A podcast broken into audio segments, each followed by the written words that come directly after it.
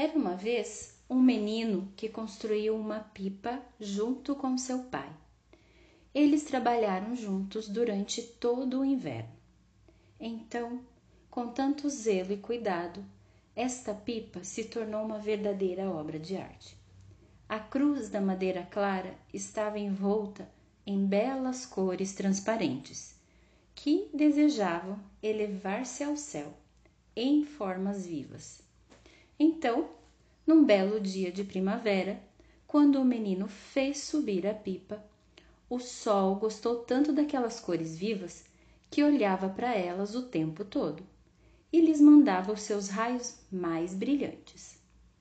O amarelo e o vermelho eram as cores que o sol mais gostava. E assim ele as fazia reluzir mais do que todas as outras cores. Aconteceu assim que a pipa quase parecia uma cruz flamejante lá no alto do céu. O menino admirava esse jogo de cores tanto quanto o sol.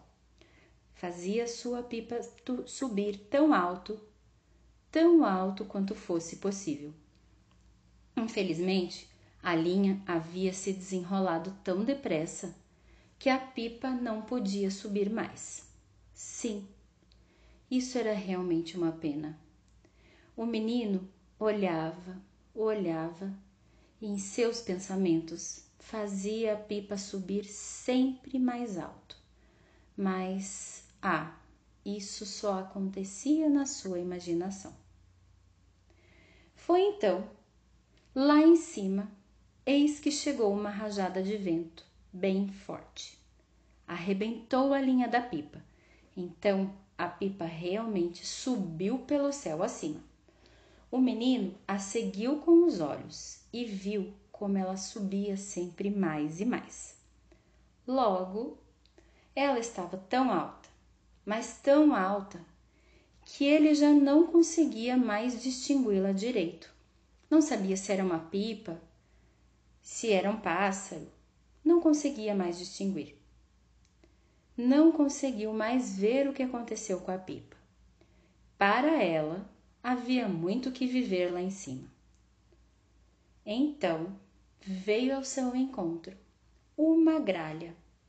Imediatamente começaram a conversar. Bom dia, falou a gralha. Bom dia, disse a pipa. E a gralha disse: És tu um pássaro com tuas asas flamejantes e tua cauda comprida? Não, eu não sou um pássaro, respondeu a pipa. Então, o que és tu e de onde vens? perguntou a gralha. E a pipa falou: Eu venho daquele menino pequeno, aquele que está lá embaixo, olhando para cima. Foi ele mesmo que me construiu, junto com seu pai. Ah, sim, e para onde é que leva o teu caminho? Isso eu não sei dizer. Tudo que eu quero é voar assim, pelo céu. E a gralha lhe disse: Olha, então, tu não pertences a isto aqui. Aqui em cima todos os seres sabem de onde vêm e para onde vão. Eu, por exemplo, vou a cada inverno para o sul e a cada verão para o norte. Te aconselho a voltar para os homens, pois se tu não sabes para onde deves ir, te perdes aqui no céu. Mas a pipa, teimosa como era, subiu ainda mais alto e pouco depois encontrou uma semente alada. Ela estava ainda mais alto do que a gralha Bom dia, murmurou a semente. Bom dia, respondeu a pipa. E a semente pergunta: És tu também um grão de semente, com essas suas formas e cores estranhas? A pipa falou: Não, não, não. Eu sou algo feito pelos homens. Eu venho daquele menino pequeno lá embaixo. Tá vendo? Ele continua olhando para cima, a me procurar. E a semente disse: E para onde tens que ir? Ah, isso eu não sei, respondeu a pipa. Eu quero apenas entrar de uma vez lá no céu. E a semente disse: Então, não pertences a isso aqui, porque aqui cada um sabe o destino da sua viagem. Eu navego para apanhar aquilo que vai de leste para oeste, ou seja, o calor do sol. E depois de ter absorvido todo o calor, eu novamente faço um voo para baixo e levo-me para a terra. A terra, então, faz o seu trabalho, faz isso crescer como uma flor. Mas você, se não sabes o que tens a fazer, olha, em teu lugar eu preferiria descer novamente. Senão, perderás a direção aqui nestas altas amplidões. A pipa, nem te ligo. Nem atenção, subiu ainda mais e passou por uma nuvem. E a nuvem disse: Bom fim de tarde. Bom fim de tarde, responde a pipa. A nuvem fica intrigada e diz: És tu uma nuvem com seu acaso flamejante? Não, não, não, respondeu a pipa. Eu sou dos homens. Eu venho daquele menino. Olha lá aquele menino pequeno lá embaixo. Então, para onde queres ir? perguntou a nuvem. Eu quero apenas entrar no céu. E a nuvem olhou para a pipa e disse: Então não pertences a isto aqui. Aqui cada um conhece a sua destinação. Eu, por exemplo, como nuvem, recolho o íntimo vermelho do sol no fim de tarde e transformo a noite em alvorada. E é isso que evita a falta de água. Eu desço chovendo com arrebol, abençoo a terra e depois disso o sol de novo me carrega para cima para formar um novo arrebol.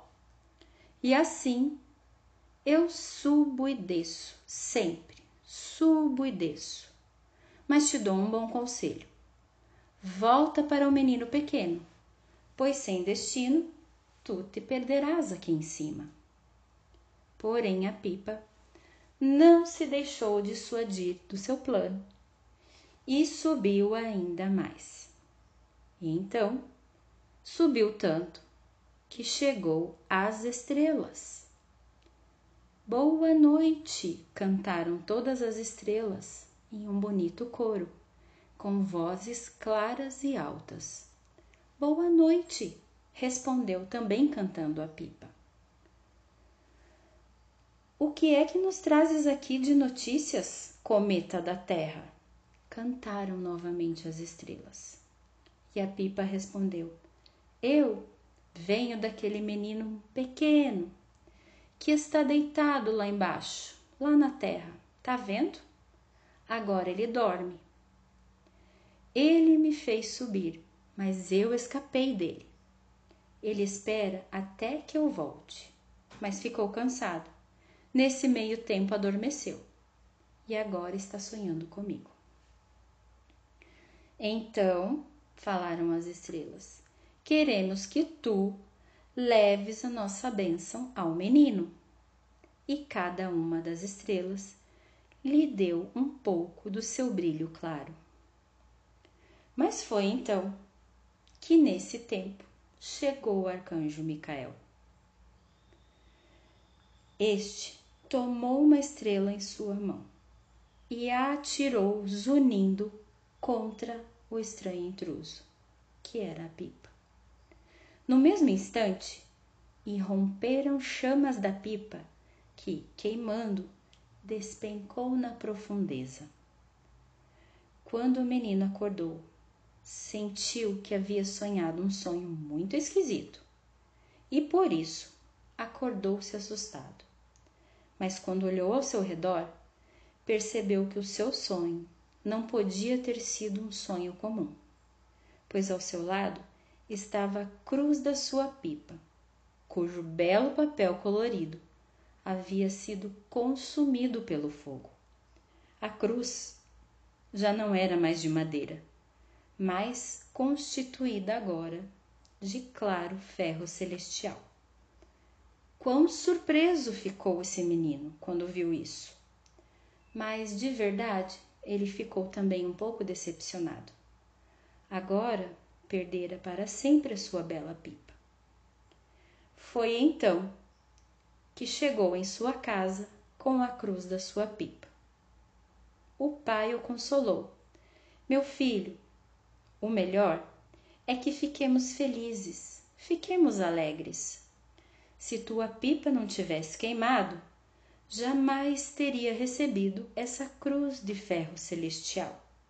Este ferro é mais leve do que a madeira, mais leve, mas no entanto, mais forte do que o aço mais duro. Então, faremos disso uma pipa muito mais bonita do que a que tínhamos anteriormente.